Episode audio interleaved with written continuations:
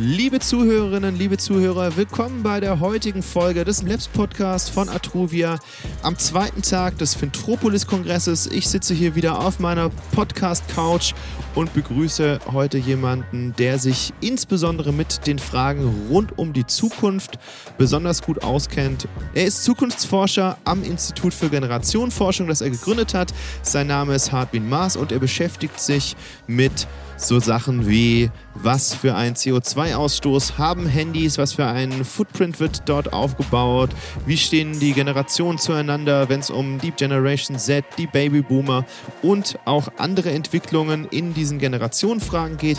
Ich freue mich darauf, heute über diese Themenkomplexe mit ihm zu sprechen und einen kleinen Blick in die Zukunft zu wagen und würde sagen, wir starten direkt. Hartwin, willkommen hier bei mir auf der Couch. Es freut mich, dass du da bist. Ähm, wir haben ja gerade schon mal ganz kurz ein kurzes Vorgeplänkel gehabt, aber die Zuhörerinnen und Zuhörer, die dich nicht kennen, wollen bestimmt wissen, wer bist du, was machst du bei Fentropolis und ja, was beschäftigt dich eigentlich so? Ja, hallo. Ich bin Hartwin Maas, bin 42 Jahre alt, Vater von drei Kindern, bin seit 17 Jahren in der Zukunftsforschung und Unternehmensberatung und habe 2017 das Institut für Generationenforschung gegründet, zusammen mit meinem Bruder, der ist äh, Diplompsychologe und Generationenforscher. Okay, und du warst ja jetzt beim ersten Panel des heutigen Tages, Ventropolis-Kongress Tag 2. Ich hatte gerade schon zwei Gäste hier auf dem Sofa, Ostern und Alexander. Wir haben über das Thema Generation Z beziehungsweise das ganze Thema Best Ager gesprochen. Was war für dich so die, die Quintessenz dieser Diskussion, beziehungsweise was war so an, dein Anteil daran? Ja, eben die Schnittstelle ähm, zu schaffen. Ne? Wie sieht sie Generation Z, äh, die Babyboomer und auch umgekehrt und da auch wirklich mal den Perspektivwechsel zu machen, auch die andere Generation warum tickt die überhaupt so? Hier das dementsprechend darzustellen. Und dazu haben wir auch eine Studie gemacht, äh, zusammen mit Ernst Young im äh, Digital Youth in der Finanzbranche. Und da konnte ich ihm dann auch einige äh, wissenschaftliche Beiträge zu leisten. Ja, okay. Das ist ja auch immer ganz wichtig, dass man das fundiert aufsetzt und das nicht nur so ein Gefühl ist. Wenn du das Institut für Generationenforschung ja gerade erwähnt hast, dann und ihr ja auch etliche Studien rausbringt, was ich so gesehen habe bei meiner Recherche, was sind so die, die Kernaspekte? Ich habe gesehen, es ging ums Thema CO2 beispielsweise. Erzähl doch mal, was habt ihr da genau untersucht?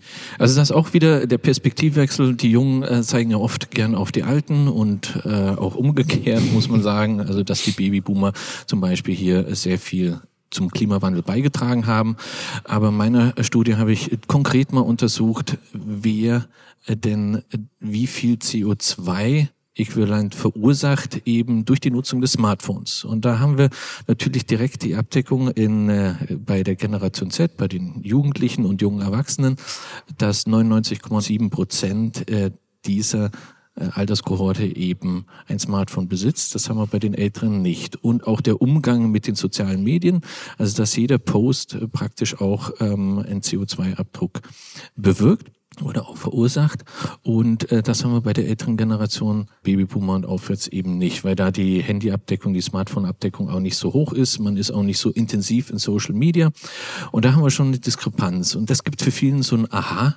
Effekt, was ich, ich verursache CO2, wenn ich das Smartphone äh, verwende, wenn ich jetzt online gehe, Social Media verwende. Ja, in der Tat. Und wenn man das mal runterbricht, wenn eine Million Leute 15 Minuten shoppen online, verursacht das genauso viel CO2-Äquivalent wie jetzt zum Beispiel 15 Flüge von München nach New York.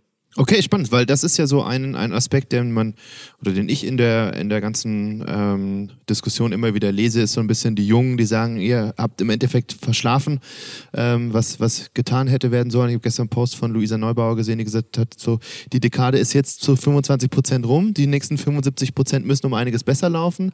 Dann gibt's ja immer wieder so diese diese Posts von irgendwelchen älteren ähm, Menschen im Internet, die dann sagen, ja, aber Fridays for Future, die demonstrieren, aber die essen ja auch bei McDonald's. Wie ist da so deine Sicht drauf auf dieses ganze Thema? Also es ist schon äh, Fridays for Future, es wird oft gesagt, es ist so ein Fingerzeig in die Luft. Ne? Man fordert sehr viel, aber machen tut man dann nichts. Das ist generell in allen Generationen. Ne? Äh, auch in, in unserer Studie haben wir festgestellt, jeder fordert Nachhaltigkeit. Aber wenn es dann darum geht, sein Portfolio nachhaltig auszurichten, dann äh, fällt Nachhaltigkeit, also Umwelt- und Sozialaspekte, auf die hinteren Ränge. Also das hat bei der Umsetzung keine Priorität und wir sprechen da vom Attitude-Behavior Gap. Also ich sage zwar, ja, natürlich, Nachhaltigkeit ist gut und wichtig, ich mache das auch, aber beim Handeln ist es dann eben nicht so. Und da machen das die wenigsten. Das ist noch so ein, ein Krux. Da muss ich dazu sagen, dass die Jungen fordernd sind. Das finde ich gut. Das rüttelt alle wach. Das ist, äh, man schüttelt sich mal, von, bei einigen fällt der Staub von der Schulter. Aber ich kann jetzt nicht fordern, dass ein 16-Jähriger direkt äh, auch hier Tatsachen umsetzt. Und da haben wir das richtig, ja, ich möchte es nicht Problem nennen, aber die Schwierigkeit eben, dass 30 Millionen der deutschen Bevölkerung sind 55 plus und die sind hauptsächlich Entscheider in Politik und Wirtschaft. Und da ist schon gut, dass die Jungen das fordern, äh, aber umsetzen müssen es in der Tat, weil da sitzen die Entscheider, die Älteren. Ja, ist so ein bisschen ja die Thematik, die wir beim Brexit hatten, wo ja gesagt wurde, so die Alten haben für die Jungen entschieden, jetzt aus der EU auszutreten. Ja, genau. Ist das jetzt was, wo du sagst, das wird vielleicht verstärkt? War das vorher auch schon so, wenn du auf unterschiedliche Generationen guckst? Was sind da so für Unterschiede aus deiner Sicht als Experte? Also da sehen wir, die anderen Generationen, die älteren Generationen hätten sich das vielleicht auch gewünscht, aber sie haben sich es nicht getraut zu fordern. Und das ist eben so ein Phänomen bei der jungen Generation, dass die das direkt fordert, anspricht, ähm, auch teilhaben möchte in wichtigen Entscheidungen, auf Augenhöhe wahrgenommen werden. Das ist so ein Phänomen, das hatten wir bei älteren Generationen nicht. Okay, ähm, das heißt, das ist was ganz Neues. Kann ja auch sein, dass das durch soziale Medien nochmal verstärkt. Also dieses Bild ist immer so bei mir, dass ich denke, also ich habe da auch mit meinem Freundeskreis drüber gesprochen, ist das jetzt was, was uns auffällt, weil es plötzlich so mit Nachdruck gefordert wird oder haben wir vielleicht auch andere Zugänge? Weil früher hattest du eine Tageszeitung dann hast du das einmal pro Woche gelesen und wenn es kein Journalist aufgegriffen hat, war es halt nicht da und jetzt ist es plötzlich da. Also habt ihr da mal geguckt, wie sich soziale Medien da auch bewegen?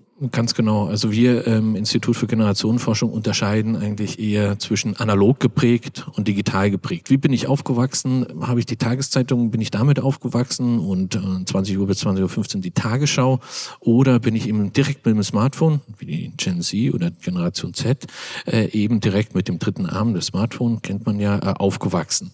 Also bin ich da schon digital geprägt, äh, bin in Social Media sehr stark unterwegs und das ist auch die meiste Information, die ich bekomme über Social Media, also ein gewisses Infotainment. Das haben wir bei älteren Generationen nicht. Da ist es viel langsamer, wie die Tagesschau oder Tageszeitung. Ähm, und das haben wir eben Untersuchungen, also wir waren einer der wenigen oder ich möchte sogar behaupten, das einzige Institut, das vor dem Ukraine-Krieg äh, eine Umfrage gemacht hat und direkt danach. Und da haben wir da sehr stark festgestellt, äh, dass die junge Generation viel besser informiert war, eben Social Media, weil das ein ganz anderer Speed ist als über die Tageszeitung. Ja. Und da haben wir eben den Bruch, eben wie du schon äh, erwähnt hast, eben Social Media. Wie affin bin ich? Wie informiere ich mich auch? Ich erinnere mich noch an irgendwelchen TikToks, wo dann irgendwie erzählt wurde, guck mal, hier sind irgendwelche ukrainischen Kämpferinnen direkt an der Front, die dann Waffen nachladen oder so, wo man dann irgendwie gehört hat, die eine ist aber auch noch eine Influencerin, die macht eigentlich normale Mode und ist jetzt an der Front. Ich finde es immer ganz spannend bei dem Thema, wenn dann die Klatsche kommt, so von wegen so, ja, die bewegen sich da, aber das ist ja alles nicht glaubwürdig. So, dieses Social Media Zeug, das ist ja auch so bei, bei meinen Eltern beispielsweise, wenn ich das angucke, ist, wo da steht viel, aber wie viel ist denn davon wahr? Und ich erinnere mich noch an eine Studie, ähm, dass aber viele Leute ja gar nicht wissen, was wahr ist und was nicht, weil die noch nicht mal erkennen, wenn Anzeige oben drüber steht, dass das Sponsored Content ist. Habt ihr da irgendwie vielleicht auch einen, einen Tipp oder eine Idee, wie man damit umgehen kann? Also hat, natürlich wird das Ganze finanziert, also Social Media über Werbung, über 90 Prozent wird das tatsächlich darüber finanziert. Und da haben wir schon festgestellt, zum Beispiel mit der Aufmerksamkeitsspanne, was, was Urs heute auch angesprochen hat, dass die bei den jungen Leuten abnimmt. Da muss man differenzieren, analog oder digital. Und äh, im Digitalen sind die Jungen relativ schnell. Wenn dann Werbung ist, äh, wird das überflogen, wird sofort gefiltert und ich kann mich da recht schnell bewegen. Bei den Älteren ist es so, ups, das haut mich erstmal drei Minuten aus der Bahn, bis ich dann zu dem Eigentlichen wieder zurückfinde. Also da haben wir äh, natürlich äh, Sachen und da sieht man auch wieder Differenzierung zwischen analog und digital geprägt. Ne? Wie bin ich aufgewachsen? Was ich von Kind an erlebt habe, wie jetzt zum Beispiel durch Social Media, die werden weniger hinterfragt. Und man merkt dann schon, okay, was ist authentisch, was ist nicht authentisch. Da haben die jungen Leute wirklich guten Blick drauf. Was man erlebt hat, als dann einige Politiker in Social Media einstiegen, also neue Medien praktisch genutzt, aber eine alte Kommunikation. Das wirkt dann einfach nicht authentisch. Und das haben die eben die jungen Leute relativ schnell erkannt und deswegen haben wir auch so viele Beratungsleistungen von jungen Leuten für die Alten auf dem Gebiet der Social Media. Also das, genau, davon hatten wir es gerade. Das, das sagte Urs bei uns, dass er, du kannst jetzt halt nicht den Werbefilm nehmen den du eh über alle Kanäle spielst und machst den auf eine Minute runter, dann kommt der auf TikTok und drei Jahre später machst du dann den nächsten Film, sondern es muss schon auch nochmal so ein Zielgruppenfit irgendwie Absolut, bekommen, ja. weil sonst ja, bringt einfach nichts. Ne? Die alte, also alte Politiker, die sich dann versuchen auf TikTok umzutun, wirken dann wahrscheinlich eher ungewollt peinlich oder irgendwie belustigend dann drüber. Mit Hinblick auf die junge Generation und gerade dem, was, was uns alle so umtreibt und auch ja, vielleicht, manchen vielleicht Angst macht, Stichwort Metaverse, was findet da so statt, ähm, Internet of Things, habt ihr da mhm. irgendwelche ja, Untersuchungen gestartet? Also Metaverse ist eigentlich ganz spannend. Da gibt es jetzt unterschiedliche Spekulationen, ob das Erfolg haben wird oder nicht, aber darum geht es uns eigentlich nicht. Interessant ist es so, Metaverse bietet mir als junger Mensch die Möglichkeit, ich baue mir die Welt so, wie sie mir gefällt, und zwar ohne Boomer. Genau, also so ein gesicherter Raum, wo du quasi nur du stattfindest. Richtig. Das war, ich weiß nicht, ob ihr das im Panel auch hattet, aber das war gerade so, so ein bisschen das Credo, wo ich mir dachte, als jemand, der ja viel mit Marketing und Marken macht, ähm, und dann war im Endeffekt, sie sagten dann, Urs und Alexander, also sie, sie, sie kabbeln sich so ein bisschen.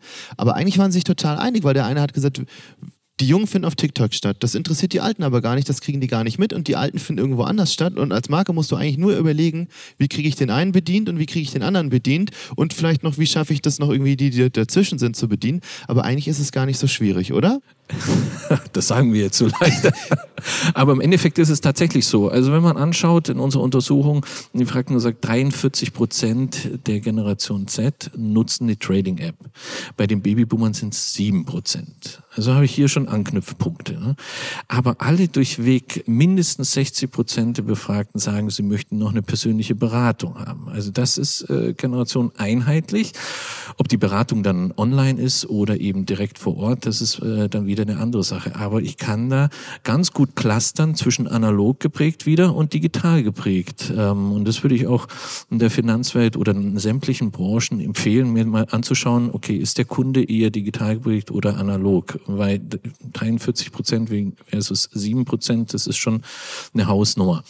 Und da kann ich dann kundenspezifisch eben vorgehen. Also wie du sagst, so schwierig ist es eigentlich nicht. So schwierig ist es nicht, das habe ich jetzt gesagt. So mancher Banker und manche Bankerin wird sich denken, ja, hm, trotzdem habe ich irgendwie das Problem, meine Kunden richtig anzusprechen. Also bei uns ist ja dieses Filialsterben ist ja bekannt oder auch die, die Fusion, dass sich Banken zusammenschließen müssen, ist ja auch bei uns in der Gruppe etwas, was immer wieder vollzogen wird. Und da stellt sich natürlich die Frage, wie kriege ich die denn dann alle erreicht unter einem Hut, vor allem mit, mit den Kapazitäten, die mir zur Verfügung stehen. Mhm. Also im Endeffekt darf man auch nicht vergessen, die Generationen beeinflussen sich gegenseitig. Und wir haben hier einen höheren Effekt von Generation Z in Richtung Babyboomer. Ja, man sieht das sehr fordernd. Man spricht sehr viel über zum Beispiel Fridays for Future, was ja nur 10 Prozent ausmacht der Generation Z. Aber ja, alle sprechen drüber. Ne? Und den Effekt muss ich eben auch berücksichtigen. Also je besser ich die Gen C oder Generation Z bediene, desto besser werden auch die Älteren dadurch beeinflusst. Aber ich muss die unterschiedlich ansprechen. Du musst sie unterschiedlich ansprechen und weil du Fridays for Future gerade nochmal hervorhebst, ist ja auch, es, es ist unglaublich polarisierend. Also es gibt die Eltern, die sagen, ich fahre meine Kinder dahin, weil ich möchte, dass die da partizipieren. Und es gibt dann die Memes im Internet mit dem Greta-Aufkleber, wo dann irgendjemand sich Zöpfe hinten an den Trailer hinten dran macht und man sich denkt, was ist denn bei den Leuten eigentlich verkehrt? Aber sie haben ja geschafft, damit zumindest mal eine weltweite Bewegung aufzustellen, wo Leute sich dran reiben können, positiv und negativ. Äh, richtig. Also im Endeffekt es gab es ja noch nie, dass plötzlich ein 16-jähriges Mädchen vor der UN spricht. Das ist ja einmal, ist ja auch richtig toll, was da äh, geleistet wird, was jetzt plötzlich möglich ist. Und wir stellen das oft fest, dass jetzt plötzlich, äh, wenn es dann darum geht, du hast jetzt den Trailer angesprochen, wird äh, eine jugendliche Person plötzlich als Erwachsene hochgehoben. Mhm. Ja? Und das vergessen wir oft. Ah, das ist Moment. Es sind ja noch teilweise Jugendliche und junge Erwachsene. Also so viel Erfahrung ist da noch gar nicht aufgebaut worden. Das Reflexionsniveau ist da auch ein anderes. Und äh, das Gleiche, wenn dann ein Boomer sagt, ja, äh, ne, äh, ja, aber sie ist ja erst 16. Ne? Also damals, jetzt natürlich älter.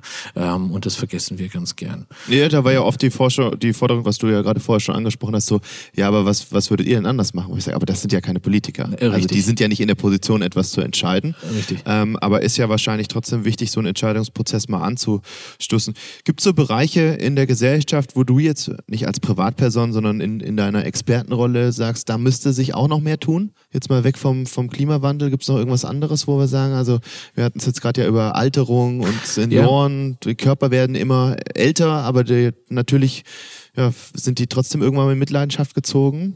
Also das ist in der Tat, also was man ja oft Deutschland ankreidet, dass wir in der Digitalisierung recht weit hinten sind. Ne? Man kann das auch fast gar nicht mehr hören. Aber Netzabdeckung sind wir hinter Albanien zum Beispiel.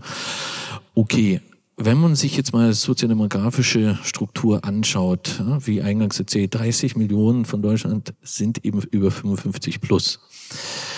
Das heißt, wir haben auch hier in dem Bereich zum Beispiel der Apps, dass die weniger genutzt werden. Online-Angebote werden bei 55 Plus natürlich viel weniger genutzt.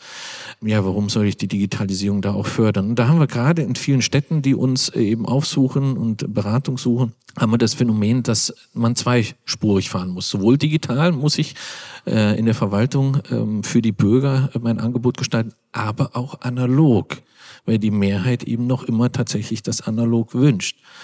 Ja, das ist jetzt ein Grund, warum wir eben da hinterherhinken. Ein anderer Grund ist, wo die Schere sehr stark weit auseinander geht, äh, wie hoch ist mein Haushaltseinkommen. Wenn das unter 1,5 im Monat liegt, unter 1.500, dann habe ich hier weniger den Anspruch, online äh, zu nutzen, als jetzt ein wohlhabender Haushalt. Weil du gerade Einkommen ansprichst, ich habe am Dienstag, glaube ich, meinen Hund weggebracht und immer wenn ich im Auto sitze, höre ich Radio. Das ist die einzige Zeitspanne, wo ich überhaupt mit diesem Medium in Kontakt komme. Ich weiß gar nicht, ob ich das in diesem Podcast so sagen darf, aber ich bin Deutschlandfunk-Fan. Also ich höre total gerne diese langatmigen, sehr detaillierten Reportagen und da wurde gerade der Armutsreport vorgestellt und da war nochmal das Thema mit der Hyperinflation oder der Inflation, die jetzt doch ein bisschen geringer ist, war das Thema Unsicherheit. Wie, wie gehst du mit Unsicherheit um und was spielt Unsicherheit in dieser ganzen globalisierten Welt für eine Rolle? Wie guckt ihr da drauf? Also gerade in Deutschland ist, äh, Sicherheit, äh, auch im Finanzbereich übrigens, enorm wichtig. Das steht an erster Stelle. Also wir haben da auch gefragt, welche Kriterien sind für dich am wichtigsten. Und da Sicherheit an erster Stelle mit weitem Abstand, da sagen wir tatsächlich ein großes Gap. Danach kommt dann Transparenz, dann kommt Flexibilität und dann haben wir wieder einen Riesenbruch, wo dann Umwelt- und Sozialaspekte kommen. Mhm, da hast du schon gesagt, dass das meistens hinten angestellt wird. Richtig. Also äh, von dem her jung oder alt, Sicherheit ist extrem wichtig und da machen sich auch die Jüngeren natürlich Sorgen, aber die sind da viel schneller unterwegs. Das ist immer punktueller. Wobei bei den Älteren ist dann das langatmiger. Hat aber auch wieder mit äh, Social Media zu tun. Ne? Welche Sau wird durchs äh, Dorf getrieben und welche nehme ich dann letztendlich auf. Also das kann man sagen, die Deutschen sind äh, Sicherheitsfanatiker. Und da kommt ja auch oft immer der Begriff, ja, risikofreudig, hm, lieber risikoavers, German Angst, hm, mhm. kennt man ja auch. Ähm, das sind so Phänomene, die wir eben da auch feststellen. Ja. Die sich aber auch maßgeblich auf dann die junge Generation auch auswirken. Also du sagst so, wenn ich in einem Land lebe, was vielleicht jetzt nicht besonders risikofreudig ist, was sich auch mit Reformen vielleicht schwer tut, ähm, hat ja auch große Implikationen für, für die Jugend. Merkst du da in, in der Forschung irgendwie einen Aufschrei oder ändert sich in dieser Generation nochmal was, als nur zu sagen, wir machen das publik? Gibt es da noch irgendwelche oder hast du vielleicht sogar schon ähm, irgendwie einen Ausblick, wie wird denn die nächste Generation sein? Was, was erwartet uns da? Fallen die den Babyboomern vielleicht noch mehr auf die Füße, als das jetzt die Generation Z schon tut? Ja, der Bruch ist noch krasser zu den äh, Babyboomern. Also wir sagen Generation Alpha, wer die nächste, man fängt am griechischen Alphabet an, ne, mhm. ist Generation Z zum Quadrat weil äh, man muss sich ja auch, wer sind denn die Eltern von Generation Z? Sind das Xler, also sind analog geprägt. Von Alpha sind das eher schon Weiler, das heißt, die sind, haben so den Sprung, die in beide Welten, sowohl analog als auch digital. Und das heißt, das Kind sieht eben immer schon die Eltern mit dem Handy, mit dem Smartphone in der Hand. Also das wird noch extremer werden. Und immer wenn ich ein schönes Bild gemacht habe, äh, wird fotografiert das heißt, hier habe ich dann schon eine Verbindung. Aha, das Handy ist da, wenn ich was Tolles mache. Also da haben wir dann schon eine, eine Verbindung im ganz frühen äh, Alter der, der Kinder. Ja. Also ja, das ist, das ist was, was mir im Privaten total auffällt, wo, wo ich selbst erstmal auch gemerkt habe, wie oft ich am Handy sitze, weil meine Tochter ist jetzt anderthalb bald Und für die ist das Handy hier was ganz Normales. Also es gibt ja vorher schon immer diese Geschichten gehört, dass Kinder versuchen, analoge Fotos zu swipen, weil sie denken, dann passiert irgendwie hinterher ja. was. Aber es ist bei ihr auch schon so, dass die einfach total natürlich mit diesem, mit diesem Handy aufwächst und leider dann auch sieht, dass wir die ganze Zeit am Handy sind. Gibt es da in dem Rahmen aus Zukunftssicht noch irgendwelche weiteren Schlüsseltechnologien, wo wir uns darauf vorbereiten müssen, wo wir vielleicht diejenigen sind, die sagen, ah, damit kommen wir jetzt auch nicht mehr klar? Also wir sehen ja, dass die Technik sich immer schneller äh, fortsetzt. Man muss immer mal schauen, ist der Konsument oder die, die Gesellschaft überhaupt bereit für die Technik? Teilweise sind wir da nämlich schon weiter. Was man aber sagen kann, dass die Technik intuitiver wird und auch integrierter. Das können wir jetzt schon im Endeffekt sagen. Ja. In welchen Bereichen merkt ihr das besonders? Also integrative, so, wir haben jetzt über beispielsweise autonomes Fahren gesprochen, Wearables gesprochen.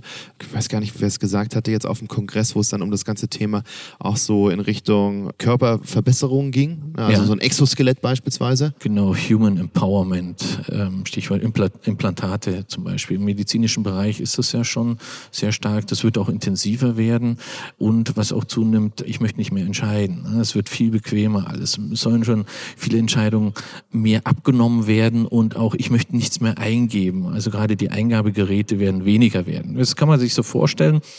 Autonomes Fahren, ich brauche ja kein eigenes Fahrzeug mehr. Es ist ja eigentlich unsinnig. Also Stichwort Individualverkehr. Mhm. Äh, braucht man den überhaupt? Ich möchte so und so viel Uhr eben dort sein. Das heißt, das Auto steht bereit, äh, da ist mein Entertainment äh, schon drin, auch die Farbgebung etc. Das wird dann alles schon gestaltet. Ich möchte es aber nicht mehr eingeben, sondern das System weiß das schon. Also da wird das hingehen. Mhm. Dass es sich auch mehr in den Alltag einfühlt, weil momentan ist es ja alles so eine bewusste Entscheidung, das zu tun. Und ja. das ist dann so, ja, aber die Sachen wissen schon, was ich machen möchte. Ja, Genau, ja. aber es ist, es, es wird, äh, also die Information, die auf uns einprasseln, äh, ist zu viel. Und da gibt es jetzt äh, zwei Bewegungen. Die einen sagen, die sagen, ja, es wird mal einen digitalen Assistenten geben, der sagt, so, jetzt ist genug, jetzt mach mal Pause, jetzt mach mal einen Spaziergang. Und die anderen sagen, ja, ich übernehme sämtliche Entscheidungen, was du jetzt wie äh, posten sollst und dergleichen. Okay, was ja aber auch bei manchen Leuten dann wieder extreme Ängste äh, wecken wird, im Sinne von übernehmen jetzt Roboter die Herrschaft über die Menschheit. Ähm, Matrix lässt grüßen. Ja. Habt ihr da, wenn ich jetzt auf die Zeit gucke und auch auf den Plan, gibt es da ein Projekt oder eine, eine Studie, die ihr fürs nächste Jahr plant? Also was ist so das, das nächste, wo man dich sehen wird, womit du dich beschäftigen wirst?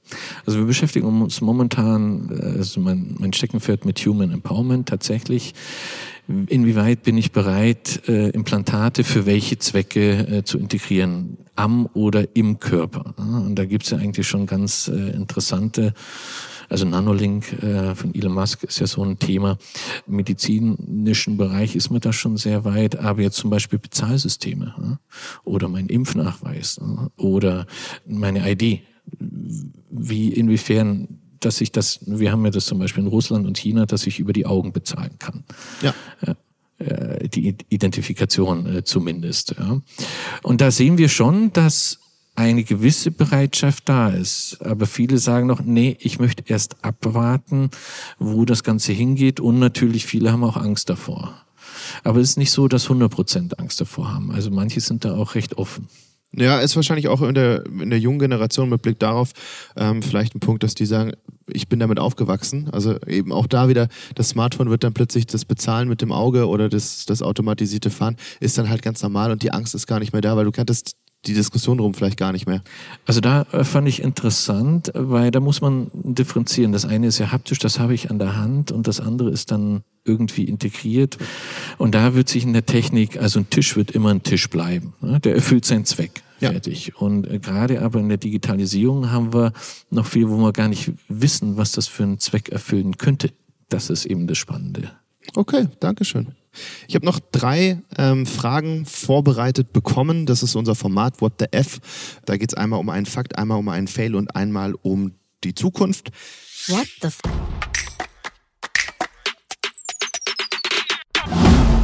Da die erste Frage, und das ist so ein bisschen, bisschen Background zu dir noch. Du hast in Malaysia studiert. Mhm. Kannst du noch was sagen auf Malayisch? Also war extrem lang her. Salamat datang ke Fintropolis zum Beispiel, das heißt äh, Willkommen auf Fintropolis. Das ist die Thema oder äh, Saya Sangan, ähm, Gembira, Berata, die Sinihari Ini. Das wäre jetzt zum Beispiel, ja, ich bin sehr glücklich hier zu sein. Das freut mich. Ja, und was wichtig ist, was ich vielleicht mitgeben kann, Tidak Tayam, das heißt nicht scharf, also beim Essen. Wichtig. Ja, aber ich hatte damals die Erfahrung immer gemacht, sobald ich das gesagt habe, wurde extra scharf. Extra Schärfe. Ah, okay, dann, dann wussten die schon direkt, woran sie sind und du dann aber ja auch. Hast du es dann irgendwann gelassen, dass ja. du gesagt hast? Ja.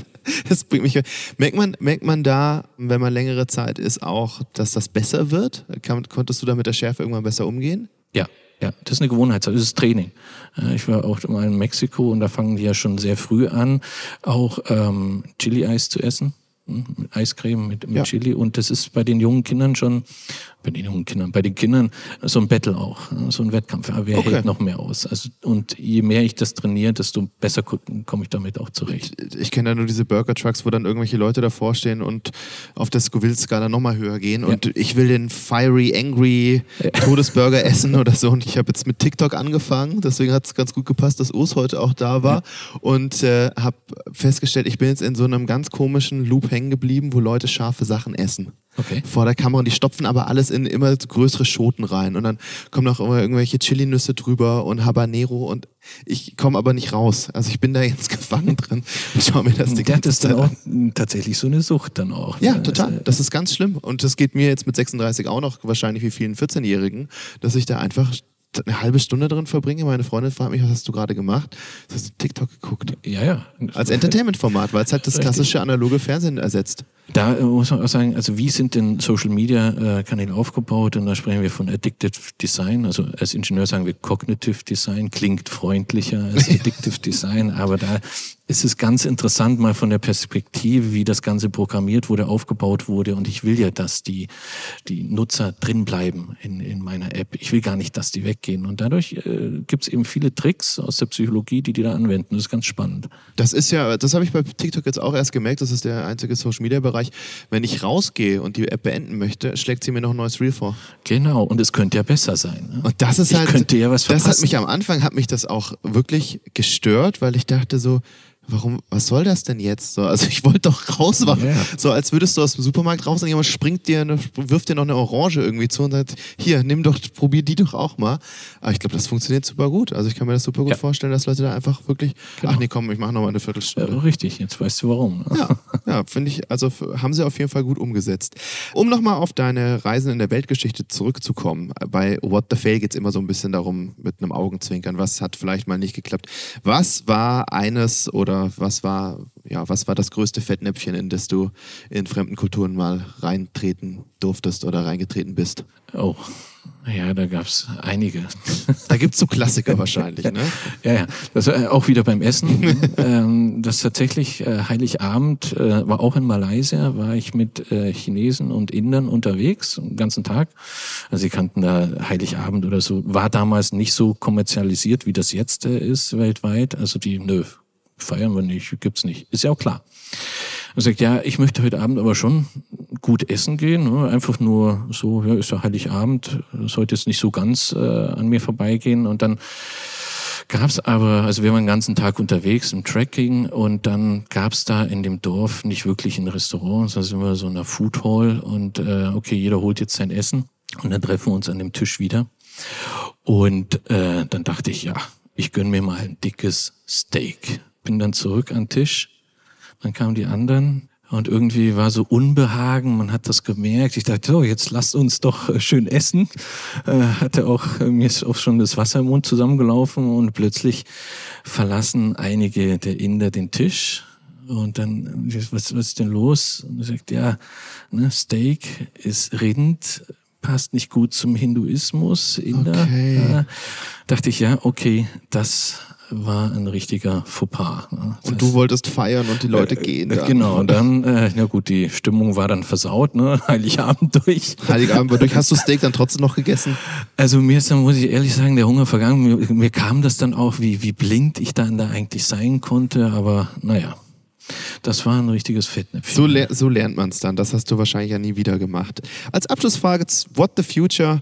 Und wir haben den Gegenentwurf entwickelt. Wir, wir wollen mit dir in der letzten Frage gar nicht über die Zukunft sprechen, sondern eher über die Vergangenheit. Gibt es da eine Epoche oder irgendein Ereignis, was dich besonders interessiert, was du dir gerne angeschaut hättest?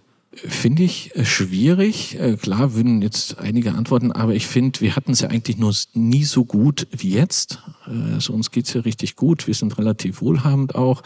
Aber, wenn wir überlegen, vielleicht ganz interessant als Zukunftsforscher mal Delphi, griechische Antike, fünftes Jahr, fünftes Jahrhundert vor Christus, da sich das Orakel mal anzuschauen, wie die das dann wirklich so getrickst haben. Wie die so mit der Zukunft umgegangen sind, genau. für die Leute da vor Ort. Ja, das könnte empirisch ganz spannend sein. Vielleicht auch mhm. noch einige Anknüpfungspunkte für deine aktuelle Arbeit bereithalten. Ja, ja. Ja, cool. Ja, mein Lateinlehrer wird sich jetzt freuen. Ne? Wenn er zuhört, der hört bestimmt auch zu. Natürlich. Na klar. Super, danke dir. Vielen Dank, hat mir Spaß gemacht. Tja, schade, das war's jetzt schon mit Labs bei Fintropolis, dem Kongress in Düsseldorf. Zwei Tage lang, sieben Podcast-Folgen nacheinander mit insgesamt neun Teilnehmerinnen. Es hat wahnsinnig viel Spaß gemacht, war aber auch teilweise echt anstrengend. Ich bin froh, dass wir es geschafft haben, dass ihr auch mir die Stange gehalten habt und so lange dabei geblieben seid. In Kürze gibt es dann wieder unser normales Programm, also kein Fintropolis-Special. Vielen Dank fürs Zuhören, macht es gut und bleibt gesund.